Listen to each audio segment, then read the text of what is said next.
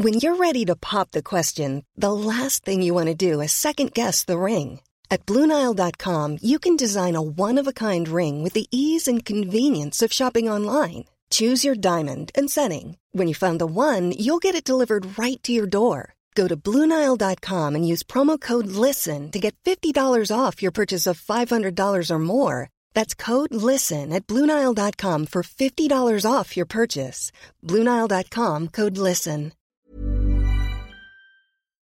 Bonjour à tous et bienvenue sur le Rendez-vous Tech, l'émission qui explore et qui vous résume de manière compréhensible toute l'actualité tech, internet et gadgets. Bonjour à tous et bienvenue dans le Rendez-vous Tech euh, où on vous parle de toute l'actu tech, on vous la résume simplement et on la rend facile et agréable à écouter, c'est le but en tout cas. Je suis Patrick Béja et aujourd'hui je suis euh, très heureux de recevoir comme euh, tous les mois mon compagnon depuis le début de l'émission, Jeff Clavier, qui est investisseur dans la Silicon Valley. Comment ça va, Jeff? Ça va super bien. Il fait de nouveau beau et chaud à San Francisco. Ça fait deux mois qu'on a une, un temps misérable. On se serait cru, euh, je sais pas où, il pleut. C'était franchement en Irlande. En, je sais pas, je veux pas, je veux pas insulter mes amis irlandais, mais euh, franchement, c'était pas un temps de San Francisco. Et là, je regarde dehors et il fait beau et il fait chaud. Et je vais tout à l'heure, on, on enregistre un peu plus tôt. Euh, parce que aujourd'hui je vais à, au démodé de Y Combinator, qui est le, le plus gros incubateur euh, ici aux États-Unis, et donc il faut que je parte à une heure et que je mange ma salade d'ici une heure. Donc, je, je vais parler et je vais manger en même temps sans que personne s'en rende compte. On va voir, on, mettra une note, on demandera aux auditeurs de mettre une note à la fin de l'épisode pour voir euh, le niveau de rendage compte euh, du fait que tu aies mangé ta salade. Ça va faire un jeu marrant en plus de l'émission. Euh, oui, moi je, reviens de Paris hier et à Paris il faisait pas beau jusqu'à ce que je parte. Et là, quand je suis arrivé, j'ai conduit dans une tempête de neige jusqu'à la maison alors qu'il faisait super beau le matin. Je sais pas ce qui se passe, mais je suis maudit au niveau de la météo ces derniers temps. C'est, un petit peu euh, ma vie pour un peu de soleil, ou presque. Donc euh, bon, je, je ne, ne parle pas trop de ta bonne fortune météorologique, ça me rend jaloux. Mais tu sais quoi Il, se- Euh, met, il se met à pleuvoir dans deux jours, t'inquiète pas. Ok, j'espère. Non, je ne, me- je ne souhaite ce malheur à personne. Mais on va parler de plein de trucs hyper intéressants. Comme j'ai la chance de t'avoir, on va parler d'un sujet sur les, les nombreuses sociétés qui euh, sont en train d'entrer en bourse cette année et qui vont créer des milliers de millionnaires dans la zone très restreinte de la Silicon Valley et plus particulièrement de San Francisco. On va explorer un petit peu ce que ça veut dire. Il y a le procès entre Spotify et Apple qui va, euh, a priori, en Europe, répondre enfin à la question de est-ce que l'App Store est un monopole ou pas C'est une question qui est pas si simple qu'on pourrait le penser.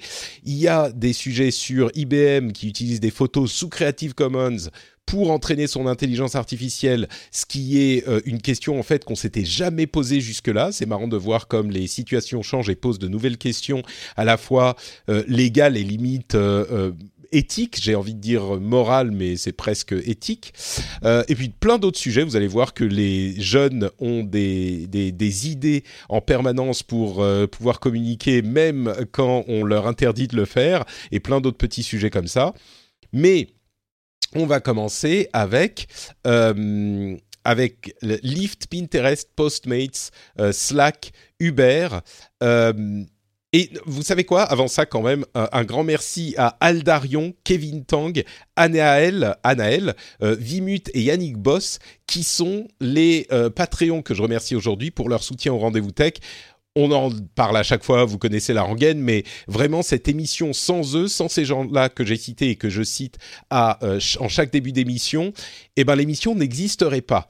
Et l'émission est là parce que certains auditeurs, comme vous là, qui êtes en, tra- en train d'écouter l'émission euh, tranquillement dans votre voiture ou dans votre euh, dans le métro ou dans le bus ou en train de marcher vers le boulot, eh ben certains comme vous, ils décident de soutenir financièrement l'émission. Sans ces gens-là, euh, vous n'auriez pas d'émission à écouter. Donc un grand merci à ceux qui le font et, euh, un- surtout, euh, si vous pensez que l'émission est sympa et vous apporte quelque chose, eh ben pensez-y, patreon.com slash rdvtech, le lien est dans les notes de l'émission, ça prend deux minutes de s'inscrire, vous avez toutes les euh, clés en main pour choisir comment vous soutenez, donc euh, c'est un bon geste je pense, et ça soutient un business model sain et euh, j'ai presque envie de dire équitable.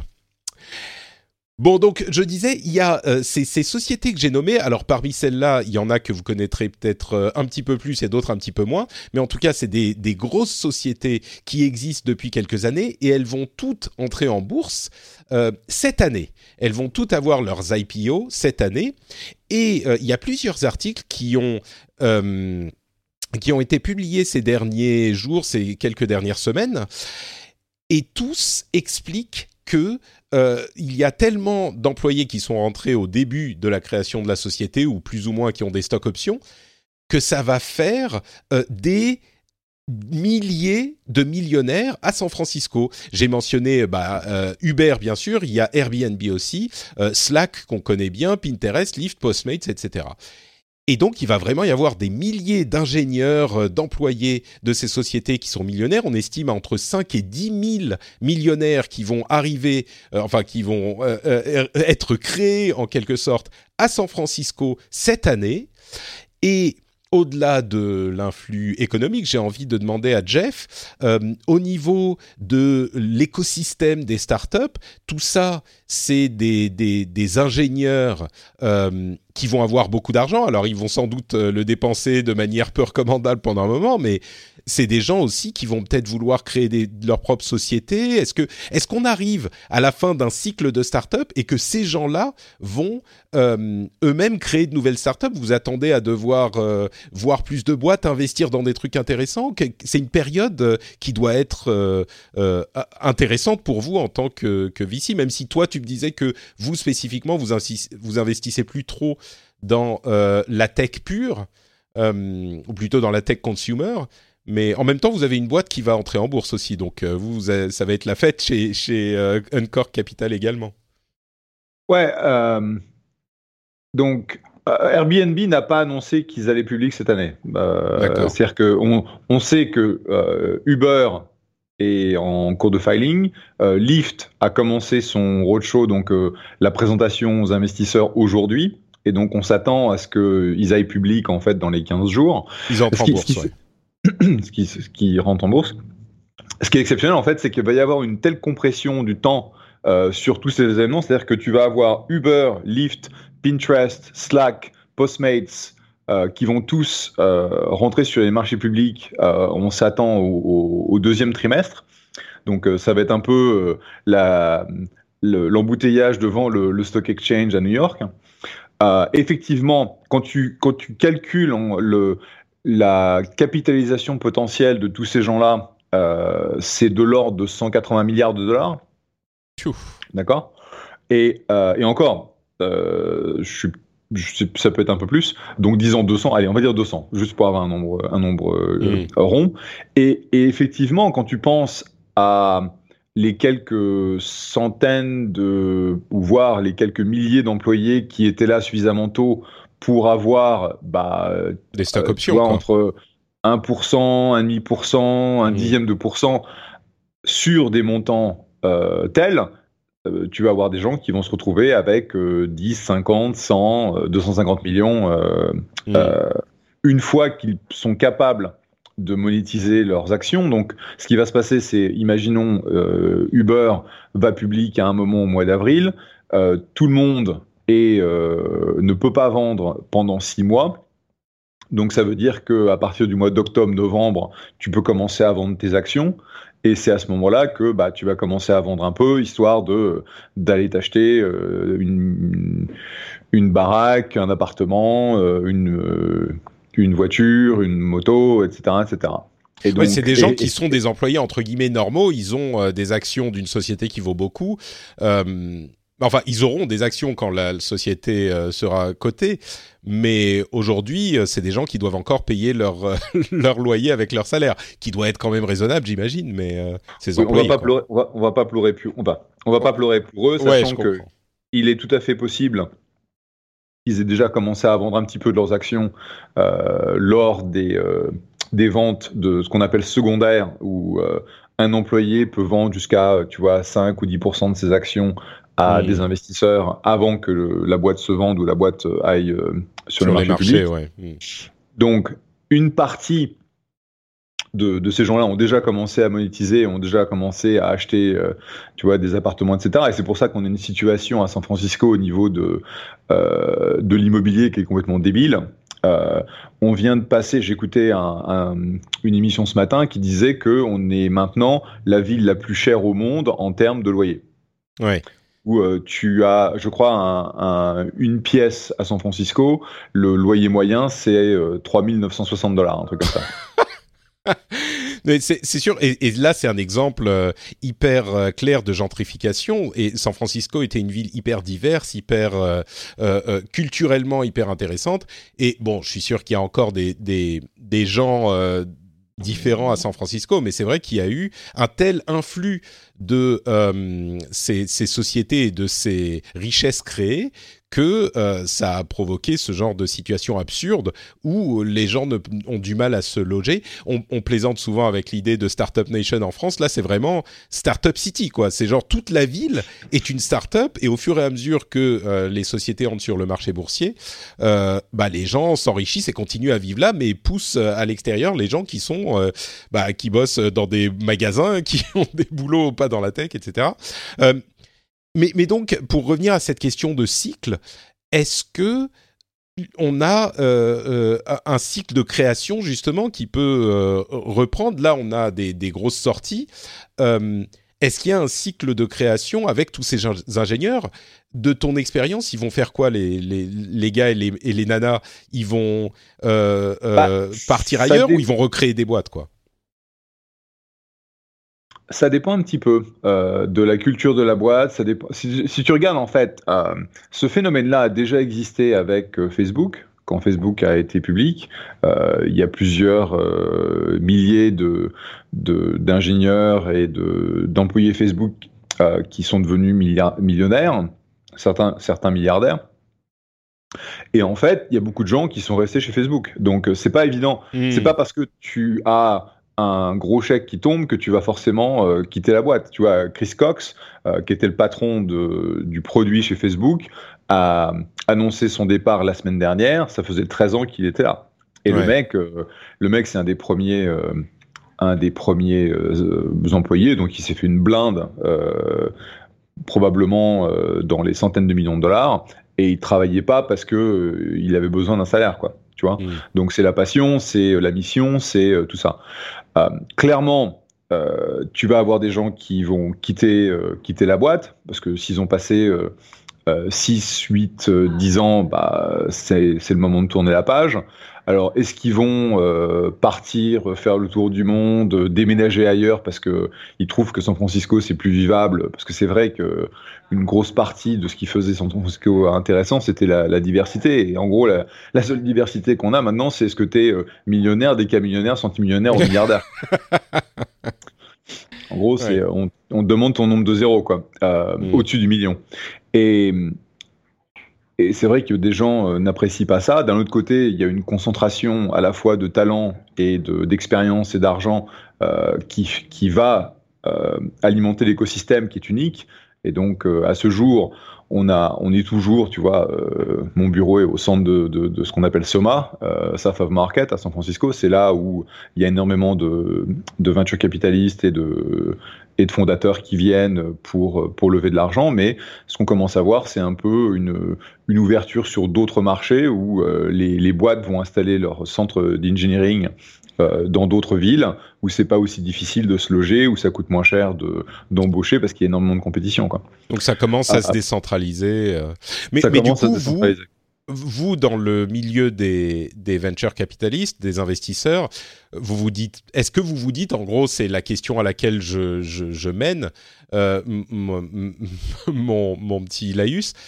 En 2000, est-ce que vous dites, genre, euh, en 2020, on va avoir deux fois plus de gens qui vont venir nous voir euh, pour ou en 2021 pour lever de l'argent parce que avec leurs 2, 3, 4, 10 millions, et eh ben ils se sont dit, ben je m'en fous, moi je vais me lancer dans un truc et créer ma boîte et, et, donc, au bout d'un moment, ils auront besoin d'argent pour grossir. Est-ce que vous dites que ça va se passer comme ça ou alors non, ça va pas il n'y a pas vraiment de corrélation.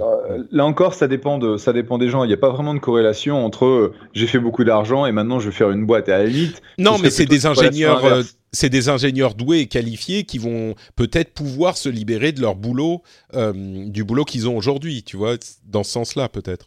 C'est vrai, mais si tu t'es fait une dizaine de millions ou une, vingtaine de millions chez Uber, t'as pas forcément envie de passer euh, les cinq prochaines années à galérer euh, comme un malade sur ta propre startup.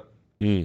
Euh, c'est rare de voir des gens qui se font plein d'argent et qui qui tout de suite replongent. Hmm. replongent. C'est parfois ils le font au bout de quelques années, ils peuvent prendre un break. Euh, t'as des as des serial entrepreneurs, des gens qui font une boîte après une autre parce qu'ils peuvent pas s'en empêcher. Mais en termes de d'ingénieurs, c'est soit ils aiment leur boulot, ils ont fait plein de fric et euh, ça va pas forcément euh, changer leur vie parce que tu as des gens qui euh, mènent une vie relativement simple et même si tu leur donnes 50 millions, c'est pas pour autant qu'ils vont devenir dépensiers, acheter plein de trucs, etc. Quoi, tu vois. Donc, je pense que ça dépend vraiment des personnes, ça dépend des boîtes, ça dépend de la culture. Il y a des boîtes où la culture est relativement dure. Uber est, est, assez connu pour ça, alors que Lyft il y a plutôt une, une, euh, une boîte plus cool, quoi. C'est plutôt, je veux pas dire des bisounours, mais euh, euh, c'est un peu, c'est un peu moins presse citron. Pas pour autant qu'il enfin, il bosse, il bosse dur, mais c'est pas, c'est pas aussi dur que, que mm. Uber a la réputation d'être. Donc, c'est pas pour autant que les gens vont quitter Lyft. je pense que c'est plus, qu'est-ce que ça veut dire pour eux cet événement? Qu'est-ce que ça va changer personnellement? Et qu'est-ce qu'ils veulent faire avec euh, avec cette richesse mm. euh, nouvellement euh, nouvellement créée. Bah, peut-être que certains vont se mettre à investir du coup. C'est vrai qu'on a vu. Alors ça, ce que j'allais dire, c'est tu mm. peux être sûr d'une chose, c'est que tout le monde va investir et donc d'un seul coup, tu vas avoir 5000 angels en plus, donc des gens, des, des, business angels, des gens qui vont faire des investissements. le problème, c'est qu'on dégorge tellement d'argent au niveau de l'investissement ici que avoir 5000 5000 Pékins qui peuvent se permettre d'investir en plus, ça va ça va augmenter donc euh, bah, euh, la demande et euh, l'offre elle, est relativement statique. Et donc ce que l'on voit nous en tant qu'investisseurs c'est la compétition que l'on a pour rentrer dans les deals est absolument débile et on se retrouve à payer des valorisations pour les startups qui sont décorrélées de bah, des progrès qu'ils ont fait. C'est juste le fait qu'il y a énormément de gens qui veulent investir et donc les prix montent quoi. Mmh. Et euh, et malheureusement, euh, comme je dis toujours euh, en me plaignant, parce que je me plains tout le temps, euh, c'est la bonne nouvelle, c'est qu'on gagne les deals. J'en ai encore gagné un ce week-end où il y avait 5 cinq, cinq, offres d'investisseurs et c'est moi qui gagnais, mais euh, j'ai pas eu le prix que je voulais payer et puis j'ai pas non plus écrit le chèque que je voulais écrire. Euh, et donc, in fine, euh, j'ai gagné le deal, donc je vais pas me plaindre. en plus, c'est rigolo, c'est un, un CEO français. mais c'est franchement difficile de garder une certaine discipline euh, au niveau de l'entrée quand tu as autant d'argent qui essaie d'investir dans les startups.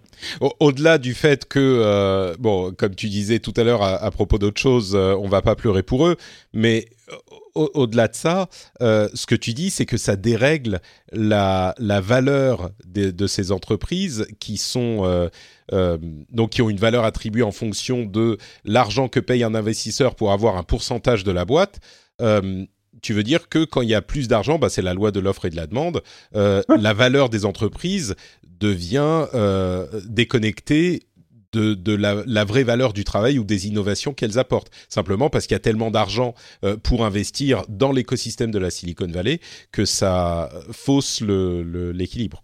En même temps, moi j'ai envie de vous dire, venez investir en France par exemple. Là, il n'y a pas beaucoup d'investisseurs, je suis sûr que ça pourrait mieux correspondre, non? Bah, tu as, as beaucoup plus d'investisseurs en France qu'il n'y avait, euh, tu vois, il y a cinq, euh, ne serait-ce qu'il y a 5 ans. Hmm. Euh, c'est juste qu'aujourd'hui, bah, en fait, c'est plus le, contraire. Il faut que les entrepreneurs français viennent essayer Dans de la Silicon Valley pour lever de l'argent parce qu'il y a beaucoup d'argent. Hmm. Parce qu'il y a beaucoup d'argent. Et, tout à l'heure, donc je vais au démodé de donc y Combinator, les, boîtes Combinator. Donc ils vont présenter, tu, on va avoir 200 220 boîtes qui vont se présenter à nous sur deux jours. Donc rien, rien que ça, ça me, ça me rend malade. Parce que tu dis putain, qu'est-ce que je vais foutre? Et il y a beaucoup de, d'entrepreneurs internationaux qui font le programme Y Combinator parce que ça leur permet en fait euh, de, de, rentrer en quelque sorte avec un passeport pour euh, la Silicon Valley et de se faire financer. Alors que si jamais ils essayaient euh, tout seuls de venir ici, de passer 15 jours et de lever un tour de, de financement, ça marcherait pas. Quoi. Hmm. Donc il y a aujourd'hui pas mal de, d'accès et d'intermédiaires aux ressources que l'on a. Mais je vois pas de façon super positive le fait que d'un seul coup on a beaucoup plus d'argent. De la même façon que je sais même pas ce que ça veut dire euh, d'avoir 5000 Pékins qui vont essayer d'acheter, euh, tu vois, un appartement, une maison dans le coin, parce qu'il n'y a pas, on n'a pas le volume de, de biens qui peut absorber ça. et donc, ah bah. les, prix vont encore, euh, vont encore mm. devenir, enfin. Bah, c'est déjà le cas, mais ça va encore augmenter, en tout cas pour ce type de. de c'est déjà, c'est déjà le cas. Ça augmente, ça continue à augmenter depuis depuis des années, mais là, ça va devenir complètement débile, quoi. Bah, c'est certains vont peut-être dire ah oui, mais on n'en a rien à faire du prix des des, appartements à San Francisco, je peux comprendre, mais c'est vrai que c'est un des symptômes de l'univers bizarre qui est en train de devenir la Silicon Valley et San Francisco en particulier. Et euh, c'est, c'est, je sais pas, ça, influence d'une certaine manière ou c'est une influence de, euh, c'est un signe quoi de la manière dont fonctionne cet écosystème et donc c'est intéressant à noter aussi. Moi, ce que je retiens, c'est que si vous êtes euh, entrepreneur, peut-être que en 2020, c'est pas une mauvaise idée d'aller faire un tour à San Francisco euh, pour plus que juste 15 jours, comme, euh, comme tu disais, Jeff, pour aller voir s'il y a euh, de l'argent à lever, parce que clairement, il risque d'y avoir un surplus d'investisseurs par rapport au, au, nombre de boîtes qui cherchent à lever de l'argent, qui est relativement statique, comme tu le disais. On a levé, l'écosystème a levé 100 milliards de dollars l'année dernière, en 2018. Et bon, on ne sait pas encore ce qui va se passer en 2019, mais euh, à la base, euh, au niveau, euh, bah, tu vois, l'amorçage, les angels, etc., tu vas quasiment doubler, tripler la population. Quoi. Mm. Bon, donc voilà pour ce petit tour dans la euh, Startup City de, San Francisco. On va continuer avec un retour en Europe, mais pas complètement, puisque Spotify a euh, lancé un procès contre Apple, euh, très spécifiquement pour des problèmes qu'ils ont avec l'App Store et les règles de l'App Store. Alors, vous vous souvenez, on en a souvent parlé dans l'émission, l'App Store et Apple demandent ou exigent de récupérer 30% de l'argent qui est dépensé dans l'App que ça soit pour des achats d'app ou pour des abonnements, euh, même si dans le cas des abonnements, il s'agit de 30% la première année et puis descendent à 15% l'année suivante. Spotify, euh, évidemment, aimerait euh, ne pas passer par l'App Store pour les paiements de ses abonnements, mais Apple interdit de parler publiquement, enfin de parler dans les apps, d'informer les utilisateurs dans leurs apps de l'App Store, de les informer du fait qu'il est possible de payer autrement, c'est-à-dire d'éviter la taxe Apple si vous vous abonnez à Spotify par, par euh, l'App Store, eh ben, vous payez 10 euros, mais 30% euh, va à Apple. Si vous allez sur le site de Spotify, euh, vous payez 10 euros, les 10 euros vont à Spotify. Bon, moins, on va dire 3-4% de, de, de, paiement. Qui, qui, sont prélevés par la société qui fait le, qui processe le paiement. Certaines sociétés, comme Amazon par exemple, choisissent du coup de rendre impossible le paiement par l'App Store. Et euh, pour leurs nombreuses apps, euh, que ça soit comme Xology, Audible, euh, etc., les paiements ne sont possibles que sur le site web et pas par l'application, pas par l'application elle-même. De cette manière, Amazon évite de payer les 30% à Apple. Évidemment, c'est cette taxe Apple ou cette partie que garde Apple ne s'applique qu'aux biens numériques. C'est-à-dire que, comme le précise Spotify, euh, un, paiement qui est fait à Uber, qui est donc un service et pas un bien numérique, mais un service physique, le transport, euh, eh bien, il n'est pas soumis à ces 30% d'Apple. Et donc, la question et le problème qu'a Spotify, c'est qu'ils doivent payer les 30% à Apple pour toutes les transactions qui passent par Apple. Je rappelle, 30% la première année, 15% l'année suivante. C'est une règle qui a changé il y a un ou deux ans euh, dans l'App Store. Euh, et, leur euh, procès est basé sur le fait que, pour eux, Apple a un monopole sur les applications installables sur l'App Store. Et c'est un monopole qui est injuste puisqu'il force les applications à leur reverser une somme qui est disproportionnée par rapport au service rendu. La réponse d'Apple est que euh, Spotify euh, bénéficie de l'écosystème de l'App Store qui a été construit et conçu par Apple et qu'il y a euh, une seule catégorie de d'applications qui contribuent donc à cet écosystème. Ce sont les applications qui font payer quelque chose. Il y a plein d'applications gratuites euh, qui ne payent rien du coup et qui ont tous les services euh, qui sont liés à, euh, à l'écosystème de l'App Store entre guillemets gratuitement et que donc Spotify veut avoir en gros le beurre et l'argent du beurre et que en plus de ça, ce qu'ils ne disent pas explicitement, c'est que Apple n'a pas une part de marché qui correspond à un monopole puisqu'il y a Android qui a la plus grosse part de marché des smartphones, ce qui est le cas il y a un concept intéressant qui est le concept. Alors, je crois que je, vais bien le dire. C'est le, c'est pas le Monopoly, c'est le monopsonie. Alors, un monopsonie, c'est quoi? C'est une sorte de Monopoly, mais du côté des euh, euh, fournisseurs.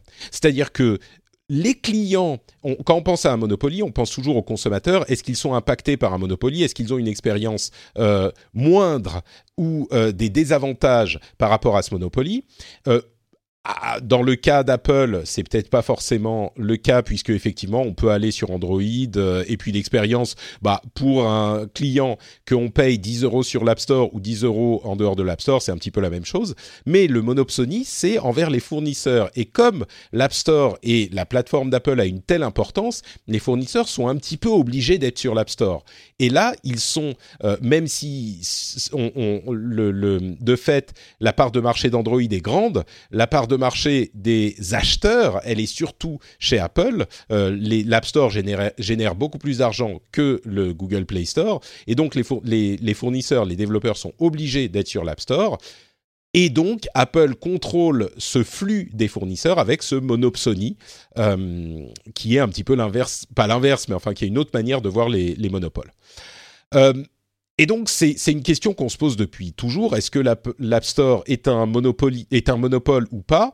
Euh, Et donc, l'Union européenne, auprès de laquelle euh, Spotify a déposé sa plainte, va devoir répondre à cette question.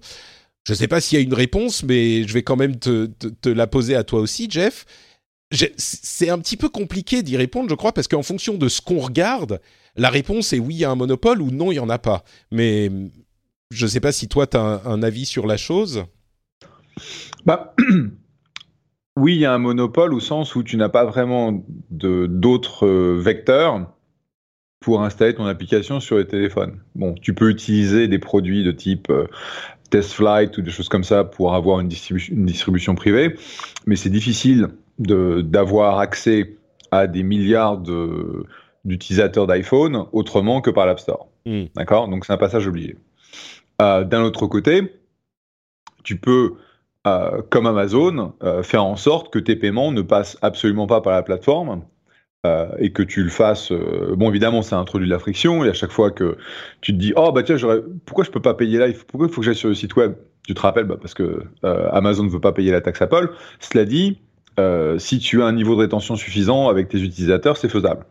Donc, comme tu le disais, c'est un peu Spotify veut le beurre à l'argent du beurre parce que Spotify était bien content d'avoir accès à la distribution Apple euh, au début. Et puis maintenant, en fait, ils se rendent compte que bah, c'est un problème et ils, pourraient très bien faire en sorte euh, de diriger, de forcer les gens à prendre euh, leur, abonnement sur le site Spotify. Mais j'imagine qu'ils ont peur que ça, ça rende l'expérience beaucoup plus difficile et donc ils perdent des une partie des clients, des transformations. mais, mais, le problème, c'est qu'Apple interdit effectivement d'informer les utilisateurs. C'est-à-dire que quand, bon, pour Amazon, euh, encore une fois, on parle de, de, produits comme Audible, les audiobooks, euh, Comixology, etc. Quand tu lances l'app sur un, sur un produit Apple, t'as aucune idée de où tu dois aller pour acheter. Pareil avec Spotify, ils n'ont pas le droit, s'ils n'activaient pas le paiement par Apple, ils n'ont pas le droit de dire allez sur notre site web parce que bien sûr ça mhm. serait trop simple. Après tu mets un lien et puis tu passes par une page web et euh, et tu as très facilement contourné le paiement d'Apple et donc tout le monde le ferait. Mais du coup ça veut dire que c'est quand même un peu compliqué pour Spotify de dire ben on retire le truc et euh, et, et, et on peut pas dire aux gens comment s'abonner quoi. Ouais bah j'imagine que euh, ils ont fait leur calcul que c'était plus euh, potentiellement moins cher pour eux d'attaquer Apple euh, devant la Commission européenne et de, mm. de se mettre Apple à dos que de changer une partie de leur, euh, de leur flux qui permettrait en fait de, bah, en gros, tu ne ferais plus I'm Sandra, and I'm just the professional your small business was looking for. But you didn't hire me because you didn't use LinkedIn jobs. LinkedIn has professionals you can't find anywhere else, including those who aren't actively looking for a new job but might be open to the perfect role, like me. In a given month, over 70% of LinkedIn users don't visit other leading job sites. So if you're not looking on LinkedIn, you'll miss out on great candidates like Sandra. Start hiring professionals like a professional. Post your free job on linkedin.com/people today. Ton paiement au travers de, de l'App Store euh, et du système de souscription, euh, il trouvera un moyen parce que c'est c'est une boîte de toute façon où les gens euh, bah, veulent souscrire, ils veulent ils veulent leur souscription et il trouvera un moyen de euh, avec un système d'email etc euh, de leur faire resouscrire de l'autre côté, j'imagine. Mmh. Mais ça, ils ont dû se dire on va perdre trop de trop de souscriptions si on fait ça et donc allons attaquer Apple. Mais c'est ça en fait le, cœur du problème, évidemment, comme dans toutes ces histoires. Oui, la question de est-ce que c'est un monopole ou pas, c'est important. Mais au final, ce que veut Spotify, je pense, c'est euh, avoir un, pourcentage moins élevé euh, à payer à Apple, parce qu'ils ils je pense que même eux sont d'accord qu'ils peuvent pas ne rien payer à Apple. Il y a quand même un écosystème à maintenir. Là, ils sont à 15% au-delà de la première année. Est-ce que ce qu'ils veulent, c'est 15% depuis le début? Est-ce qu'ils veulent 5% Parce que là, même s'ils utilisent d'autres services comme Stripe, comme euh, des trucs de carte bleue, bah, tu payes toujours au moins, on va dire, 3, 4, 5%. C'est le cas même euh, quand vous euh, utilisez Patreon, bah, ils utilisent des systèmes de, de, de, paiement qui retire 3, 4, 5% sur la somme que vous donnez. Ça se passe comme ça pour moi aussi. Donc, euh, au final, euh, c'est, je ne sais pas combien ils pourraient obtenir, mais Apple ne peut pas dire bon bah ok on abandonne quoi ils vont pas rentrer chez eux donc je sais pas ce que ça peut donner peut-être que là ils se disent la commission européenne n'aime pas trop les Gafa en ce moment euh, ça va ça va être plus simple pour nous de les convaincre mais bon à voir euh, IBM a été euh, un petit peu mis, pris à partie ces derniers jours parce qu'ils ont utilisé des images qui étaient sous Creative Commons depuis euh, Flickr pour entraîner leurs intelligences artificielles et leur réseau de reconnaissance faciale. Et en fait, pour ceux qui ne savent pas, le Creative Commons, c'est un système de licence qui est ouvert. Et alors, il y a plein de types de Creative Commons, mais en gros, l'idée, c'est de, c'est l'opposé du copyright. Pardon, c'est-à-dire que le copyright interdit l'utilisation de, euh, de, de, propriétés intellectuelles, y compris de photos. Si vous mettez votre photo non pas sous copyright mais sous Creative Commons, vous pouvez contrôler son utilisation et dire bah, ma photo elle est utilisable pour plein de trucs mais pas pour des trucs commerciaux ou alors c'est utilisable pour les trucs commerciaux aussi, c'est utilisable pour tout ce qu'on veut. Et IBM est allé piocher dans cet énorme réservoir de photos sous Creative Commons qu'il y a sur Flickr pour, bah, ils ont besoin de données, donc ils ont voulu, euh, ils ont pris ça pour entraîner leur intelligence artificielle.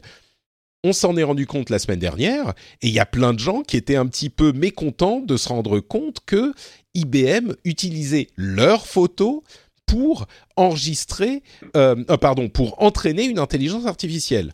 Alors, il faut noter quand même que IBM a utilisé ça pour euh, entraîner les réseaux neuronaux, mais ils ont ensuite effacé les euh, contenus qu'ils ont utilisés. Et il y a une sorte de question qui s'est posée est-ce que euh, IBM a le droit de faire ça avec la licence Creative Commons? C'est un peu une question qui se pose maintenant parce qu'on a une telle préoccupation sur les, questions de, de, données privées mais à la base, le Creative Commons, c'est oui, vous en faites ce que vous voulez. Et d'ailleurs, l'organisme Creative Commons euh, s'est fendu aujourd'hui ou hier d'un article, d'une petite mise au point pour dire, c'est vrai qu'on se pose la question, mais euh, les Creative Commons, le but est justement que l'utilisation soit libre. Donc, si vous mettez vos images sous Creative Commons, eh ben, l'utilisation est libre. Ensuite, il y a une autre question qui se pose. Est-ce que il y a un problème de vie privée et euh, de, de, de politique, en fait, qui doit être régulé et géré par le législateur? Et là, c'est peut-être un autre problème. Mais au niveau des droits, euh, le Creative Commons, c'est pas le copyright. Et donc, la question de la vie privée ne se pose pas avec le... le c'est une autre question, c'est autre chose. Le Creative Commons, c'est qu'il n'y a pas de copyright. Euh, tout ça c'est bien beau, mais du coup, euh, Jeff, euh, je, te pose la question en tant qu'être humain. Euh, si toi tu as mis des photos sur Flickr qui ont été en Creative Commons parce que c'est sympa, on, s'aime tous et on se partage nos, données, et puis Creative Commons c'est le partage, c'est l'ouverture. Est-ce que ça te fait grincer des dents que IBM ait récupéré ces photos pour entraîner son logiciel d'intelligence artificielle? Bah, euh, non, pas vraiment. C'est-à-dire qu'au niveau, euh, par définition, si tu le mets sur Flickr euh, sous une, une, une, licence de type Creative Commons, ça veut dire que les gens peuvent l'utiliser. Donc, bah, c'est une utilisation comme une autre. et donc, il n'y a pas vraiment de notion de privacy. C'est pas comme s'ils avaient accédé à des comptes privés et ils avaient fait tourner les réseaux de neurones sur, sur les données. La, la question intéressante, c'est que la, la plupart des licences Creative Commons, c'est euh, ça t'empêche euh, les utilisations commerciales. Euh, et, et, en fait, quand tu entraînes un réseau de neurones avec euh, donc euh, toutes ces données, bah, c'est une utilisation commerciale puisque tu vas par définition retirer de la valeur sur les, euh, bah, les poids qui ont été créés dans ton réseau de neurones grâce aux données sur lesquelles hmm. tu, as, tu as entraîné. Et donc, Alors en l'occurrence, excuse-moi, je, te, je, je t'interromps une seconde parce que IBM a quand même fait les choses assez bien. si j'ai, j'ai bien compris, et je crois que c'est le cas, ils n'ont utilisé que des images sous Creative Commons. Je ne sais plus quelle est la licence qui autorise tout, y compris les utilisations commerciales. Je crois que c'est CC0 euh, et ils ont euh, fait en sorte que les gens qui ne voulaient pas que ça soit utilisé puissent même aller sur le site et retirer leurs images du set de données qui sont utilisées. Donc ils ont vraiment essayé de s'assurer que c'était que des images pour lesquelles ce type d'utilisation commerciale était utilisé. Mhm. Et c'est pareil, tu, euh, tu, as effectivement dans la, si, si ça n'a pas changé depuis que j'ai mis des trucs sous Creative Commons, c'était, tu pouvais dire, bah, euh, c'est utilisation non commerciale ou c'est ok utilisation commerciale à condition que je suis, je suis reconnu ou etc euh, etc. Mais euh, non, d'un point de vue d'un point de vue privacy, ça me ça me pose pas de problème parce que par définition, si, c'est sur si c'est sur Flickr, bah tu le partages. Ou si c'est sur Flickr de façon de façon ouverte, plutôt que dans des comptes où tu as besoin d'avoir un accès contrôlé, bah, euh, une AI, c'est comme un utilisateur euh, courant, quoi. Ouais, c'est-à-dire que ces images pouvaient être utilisées pour des, je sais pas moi, des banques d'images ou pour euh, quelqu'un pouvait l'utiliser pour faire sa pub et c'était déjà une utilisation commerciale. Tu pouvais te retrouver toi avec ta photo de vacances si tu l'avais mise en Creative Commons sur Flickr. Il y avait plein de gens qui le faisaient à être utilisée comme euh, photo de pub pour une, une, une pub d'une société, quoi. Donc euh, bon, il faut le savoir, il faut savoir. Mais je crois que en fait le choc ou le choc, la frustration est venue du fait que Flickr est un service un petit peu d'une autre époque, euh, d'il y a une dizaine, peut-être même un petit peu plus longtemps d'années, et que à l'époque on était encore dans cette euh, optique ouais partageons tout ouvrons tout c'est sympa on est tous frères et sœurs sur la terre et la vie est chouette et, on n'avait pas, comme je le disais au début, on n'avait pas cette même préoccupation sur la valeur des données privées. Donc je crois que ça vient aussi un petit peu de là.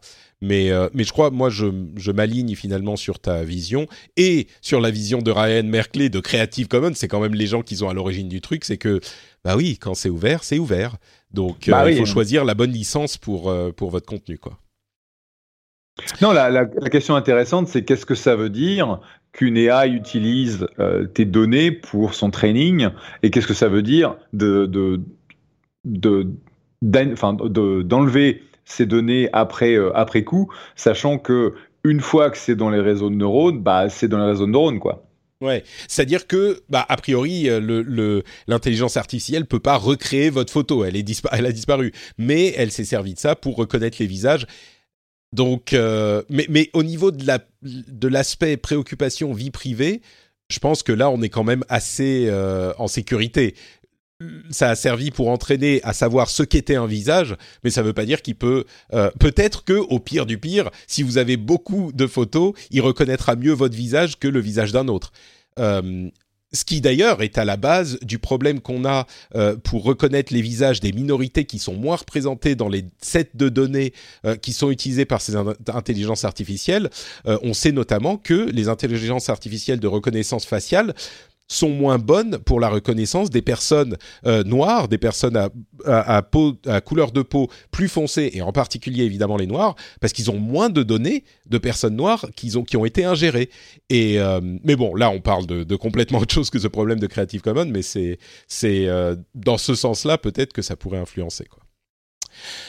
Bah écoutez, on va faire une petite pause très rapide pour vous rappeler patreon.com slash rdvtech, comme je vous le disais en début d'émission. Si vous appréciez l'émission, ça prend deux minutes et vous euh, soutenez et vous permettez à l'émission d'exister. Donc je vais juste dire ça, j'en ai déjà mis une couche en début d'émission. Euh, toi, tes enfants sont plus étudiants, je crois, Jeff. Si, si, mon fils euh, finit son, collège, là, donc sa quatrième année. il est à, Bard, sur la côte Est. Euh, mais il finit en fait à Stanford. Donc là, il est, il est à Stanford jusqu'à la fin. Ah, c'est l'université, ouais. Hmm. L'université et oui, pardon, l'université. c'est le collège, le collège américain. Le college. C'est ça. College. Euh, et donc, euh, et ma fille vient juste de, de décider de partir à l'université de Hofstra, qui est euh, aussi sur la côte est. Euh, mes gamins aiment bien, aiment bien New York. Ils aiment bien être loin de leurs parents. exactement. Euh, c'est quoi le truc le plus loin possible de Palo Alto? Euh, Donc, euh, va partir 4 ans à Hofstra. c'est c'est sur Long Island, c'est au, nord de, de, de l'aéroport de JFK. Mais bon, écoute, c'est l'université, donc ça te concerne peut-être un petit peu moins, mais il y a un article très intéressant de Taylor Lawrence sur The Atlantic qui explique comme les jeunes aujourd'hui, on parle plus de lycéens et de collégiens qui utilisent leurs ordinateurs en cours, qui utilisent désormais pour communiquer non pas des applications de chat, non pas euh, sur leur smartphone des applications de euh, type euh, est-ce que je sais moi Snapchat ou Instagram ou ce genre de trucs. Ils sont bien plus malins que ça.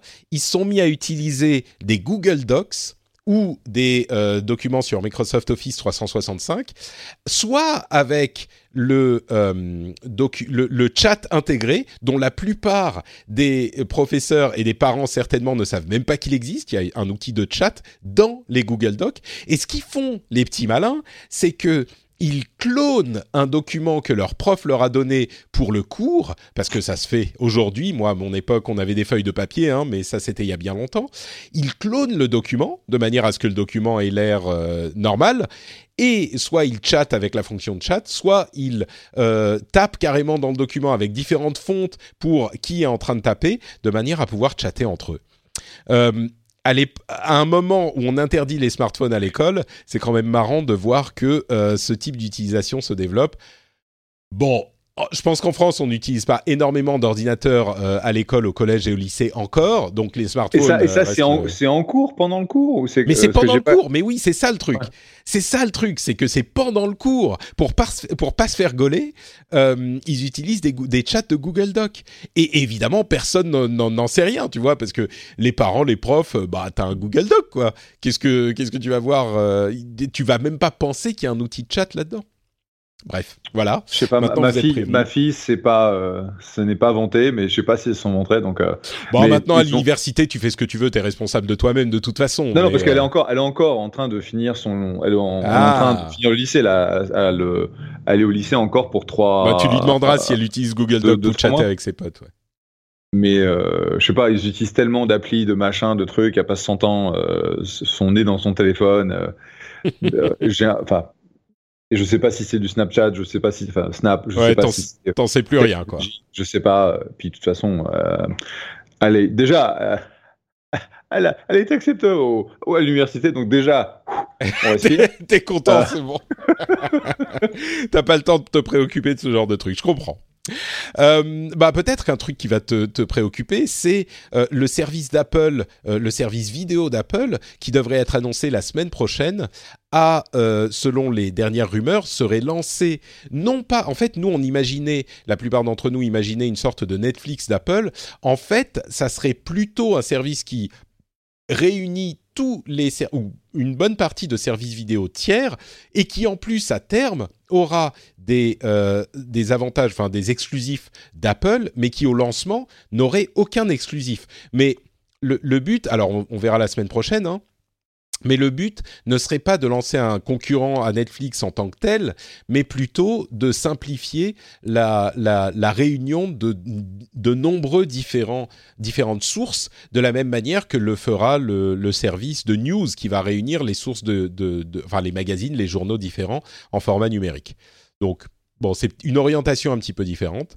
Euh, et on a vu aussi qu'ils ont annoncé des nouveaux iPads, un nouvel iPad 10,5 euh, pouces, un nouvel iPad Air et un nouvel iPad mini qui n'avait pas été mis à jour depuis longtemps et qu'ils fonctionnent avec l'Apple Pencil, mais l'Apple Pencil première génération, celui qui se charge euh, au, cul de l'iPad, euh, qui, est, ce qui est très drôle.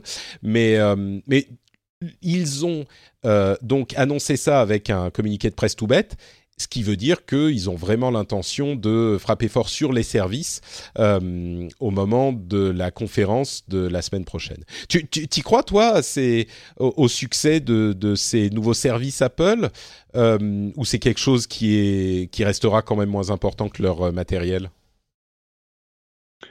Écoute, tu, regardes le succès de, leur service de musique, euh, tu regardes le succès de l'Apple Store, tu vois que même s'ils ne sont pas toujours les premiers euh, sur euh, un segment, ils ont, ils ont un tel poids, une telle capacité en fait à, à faire convertir leurs utilisateurs que euh, et puis les mecs c'est pas des cons hein, donc euh, en termes d'études marketing et savoir ce qui là où il faut qu'ils se lancent je pense que ça va être intéressant. Et, et la question c'est qui est-ce qui va en, la question en fait c'est qui est-ce qui va en pâtir? Est-ce mmh. que c'est est-ce que c'est Netflix qui va en pâtir? Est-ce que c'est les les opérateurs de câbles qui vont perdre encore plus euh, de, de, clients. C'est peut-être plus euh... ça leur, leur visée en fait, c'est simplifier la télé, la, la télé traditionnelle en format numérique, ce qui va euh, accélérer peut-être la transition du, du, de l'ancien câble qui était très cher et dont on connaît tous les défauts vers le, le numérique, quoi. En tout cas, dans le cas des clients d'Apple. C'est l'idée, je pense. Euh, Huawei a euh, visiblement un OS qui est prêt pour le cas où il se trouve interdit d'OS américain. Euh, ils ont développé leur propre OS qu'ils se gardent sous le coude, ce qui est sans doute une très bonne chose de la part de Huawei. On imagine que c'est une, une version d'Android euh, qui est customisée, mais c'est intéressant de voir qu'ils sont prêts pour le cas où ils ont euh, des problèmes avec, euh, à, à tel, enfin, encore plus de problèmes avec les Américains.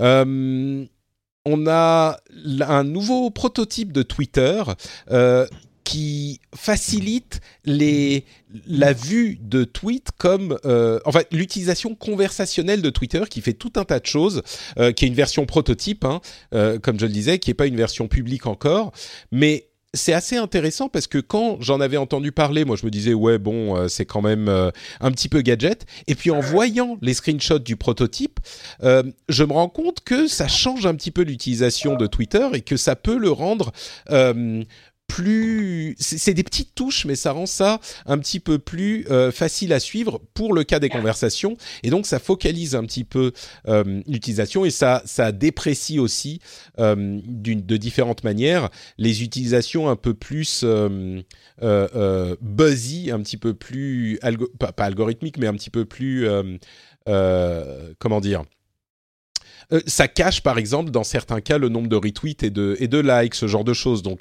ça vous encourage à discuter plus qu'à poster des trucs pour le, le, le, plaisir de se faire retweeter et liker dans une certaine mesure. Est-ce que tu utilises encore Twitter toi ou est-ce que tu as, as, abandonné un petit peu l'outil? Non, non, j'utilise toujours TweetDeck. Euh, avec plein de colonnes pour suivre ce qui se dit. Euh, en gros, je suis très peu de gens, je crois que je, je suis que 200, 200 personnes, 200 comptes sur Twitter. C'est quand même pas mal. Euh, mais je, je traque tout ce, que, tout ce qui se dit à propos de mes entrepreneurs, à propos des, hmm. des, boîtes qu'ils ont fondées, etc. Donc ça, c'est intéressant.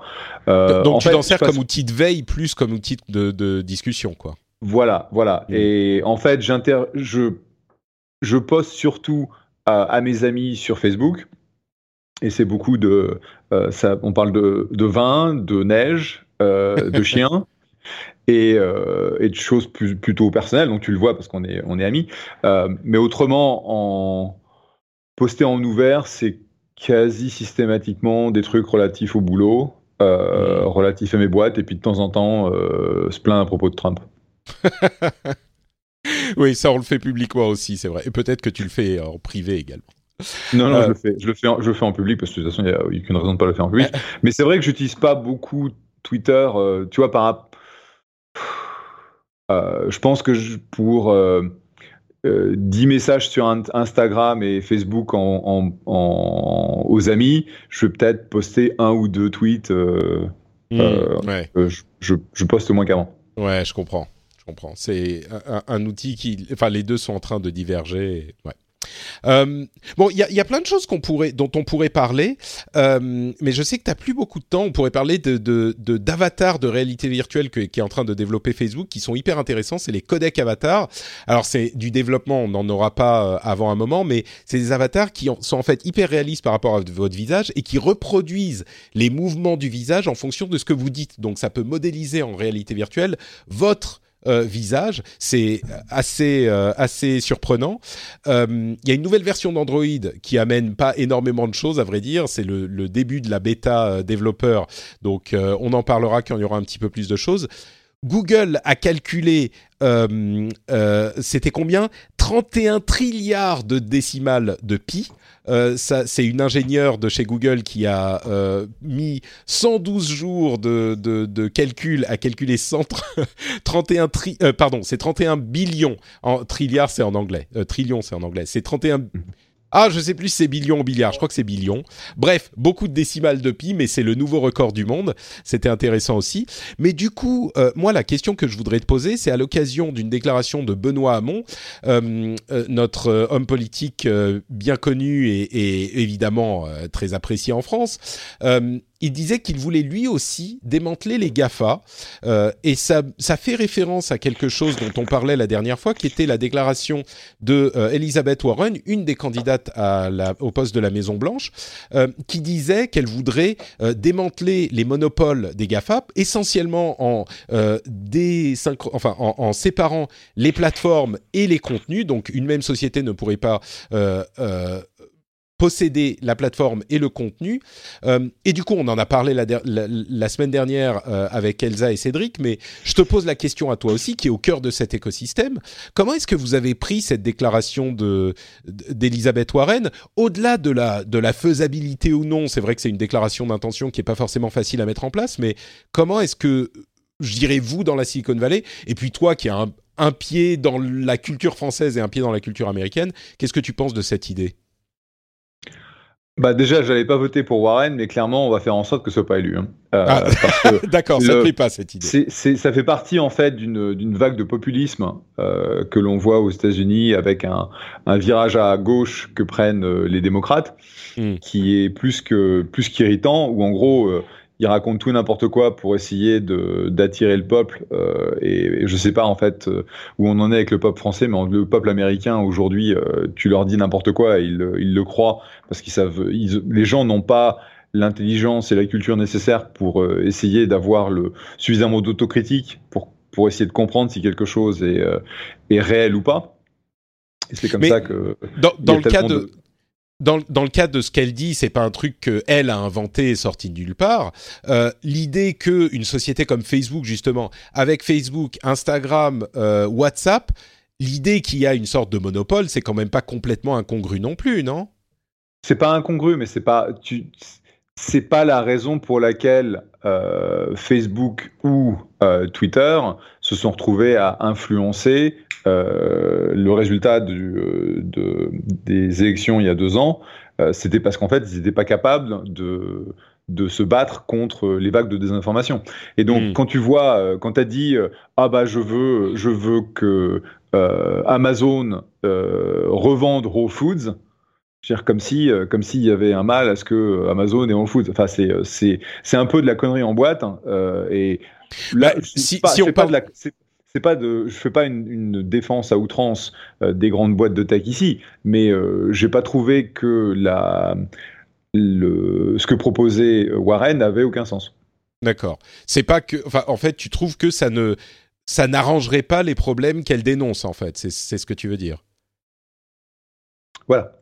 Ouais. C'est, ouais. En gros, ça, ça, ça, ça attire euh, la partie gauche, donc euh, qui est en train de, de donc socialiste euh, machin, euh, qui est en train de taper sur la tech et donc bah, de manière à attirer les votes à taper sur la tech. Mais ça va pas arranger. tu regardes mmh. en fait les problèmes qu'on a aux États-Unis, c'est pas là que on va on va en trouver. C'est moi je te suivrai peut-être sur la question de Facebook. Y a plein de problèmes avec Facebook et les réseaux sociaux. Je suis pas convaincu que le fait de les séparer corrigerait les problèmes dont on parle souvent. Par contre, sur Amazon, euh, la manière dont ils influencent leur concurrence et dont ils peuvent euh, influencer des sociétés émergentes euh, et même faire une concurrence vraiment déloyale en adaptant leur prix, Là, je crois qu'il y a peut-être une euh, question plus légitime à poser sur la question du monopole, mais bon, ça serait un débat un petit peu plus. Oui, mais c'est pas. Je ne dis pas le contraire, mais à ce moment-là, c'est la, c'est la pratique même d'Amazon en tant que bah, cette espèce de d'énorme entité qui va toucher à plein plein de, de pans de l'économie. Euh, mais le fait de revendre Whole Foods, ça va pas changer grand-chose. Ouais. Tu vois, donc je dis pas que fondamentalement elle a tort sur l'ensemble des choses, mais les solutions qu'elle propose, c'est, euh, tu vois, euh, ça n'a pas vraiment de sens. Là, mm. Euh, faire en sorte que Facebook évite au maximum d'avoir une influence négative sur, sur les élections parce que ils sont utilisés comme vecteurs de désinformation, absolument. Mais euh, le fait que tu aies euh, WhatsApp et euh, Instagram et Facebook sous le même, sous la, sous le même empire, tu vois, c'est décorrélé. Euh, bah oui et non sur la question de la désinformation, ok. Mais si tu te dis bon, moi je veux pas que toutes mes données privées, euh, c'est un autre problème effectivement, mais si je veux pas que toutes mes données privées aillent au même endroit, euh, si tu te dis bon bah Facebook j'aime pas trop, je vais passer chez Instagram, surprise, t'es toujours chez Facebook. Si tu dis bon ok, mes amis utilisent WhatsApp parce qu'au moins c'est des messages privés, on a moins de données sur nous, bah c'est encore Facebook. Donc le consommateur du coup n'a plus le choix d'où il va, où qu'il aille, c'est Facebook. Tu vois ce que je veux dire? De cet aspect, bah, oui, c'est pas la question peux, de tu peux, utiliser tu peux utiliser Telegram, tu peux utiliser euh, Signal, tu enfin, as, as, encore des choix. Hein. Hmm. Donc pour toi, Facebook n'a pas de monopole Enfin, à vrai dire, la question c'est pas s'ils ont un monopole ou pas, c'est s'ils l'utilisent de manière euh, euh, illégale quand ils ont un monopole. Mais hmm.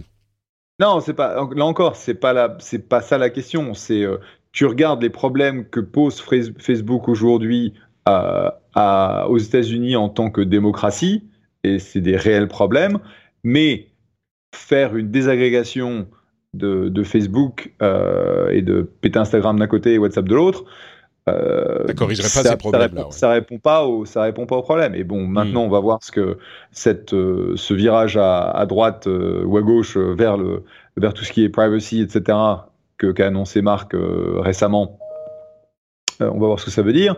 Euh, on va voir ce que ça veut dire en termes de produits, on va voir ce que ça veut dire en termes d'infrastructure, on va voir ce que ça veut dire en termes de contrôle. Euh, mais là encore, le, le coup de utilisons le, la loi antitrust des États-Unis pour essayer de faire changer les choses, je vois pas la, je vois pas la, connexion. Bon, euh, écoute, ça, ça, ne surprendra pas, ça ne surprendra peut-être pas grand monde. Moi, je, je, je, je, pourrais avoir un débat avec toi sur sur ces questions, mais euh, on laissera ça pour un épisode à venir. Euh, euh si bah, ça sera avec plaisir, mais c'est pas maintenant. Oui, non, effectivement. Mais si euh, vous voulez un, un, un regard sur cette question de Facebook que tu évoquais, on en a parlé également dans l'épisode précédent avec Cédric et Elsa, donc vous pouvez aller écouter l'épisode juste avant. C'était une conversation passionnante aussi. Merci d'avoir été avec nous, euh, Jeff. C'est toujours un bon moment passé avec toi. Euh, est-ce que tu veux rappeler aux auditeurs où on peut te retrouver sur Internet avant qu'on se quitte? Euh, Oui, je suis Jeff, à Jeff, sur Twitter. Et puis voilà. Parfait. Donc, Jeff sur Twitter. Pour ma part, c'est at Patrick sur Twitter, Facebook et Instagram. Parce que Patrick était déjà pris. J'étais pas, euh, j'étais pas aussi rapide que Jeff euh, dans mon, ma connaissance des nouvelles startups à l'époque. Et vous pouvez retrouver l'émission sur FrenchSpin.fr. Vous pouvez venir commenter tout ce qu'on a dit évidemment sur l'article de cet épisode. Et comme toujours, patreon.com slash rdvtech pour ceux qui veulent soutenir l'émission financièrement euh, et me permettre d'aller acheter un, euh, un palace à euh, San Francisco. J'en suis pas loin. Ouais, c'est ça. Il manque encore euh, quelques abonnés, une poignée d'abonnés, et ça sera bon. Je pourrais, je pourrais aller faire augmenter un petit peu les prix du, de l'immobilier à San Francisco. Quelques milliers de millionnaires d'abonnés. C'est ça. Merci à vous tous. À la prochaine. Ciao.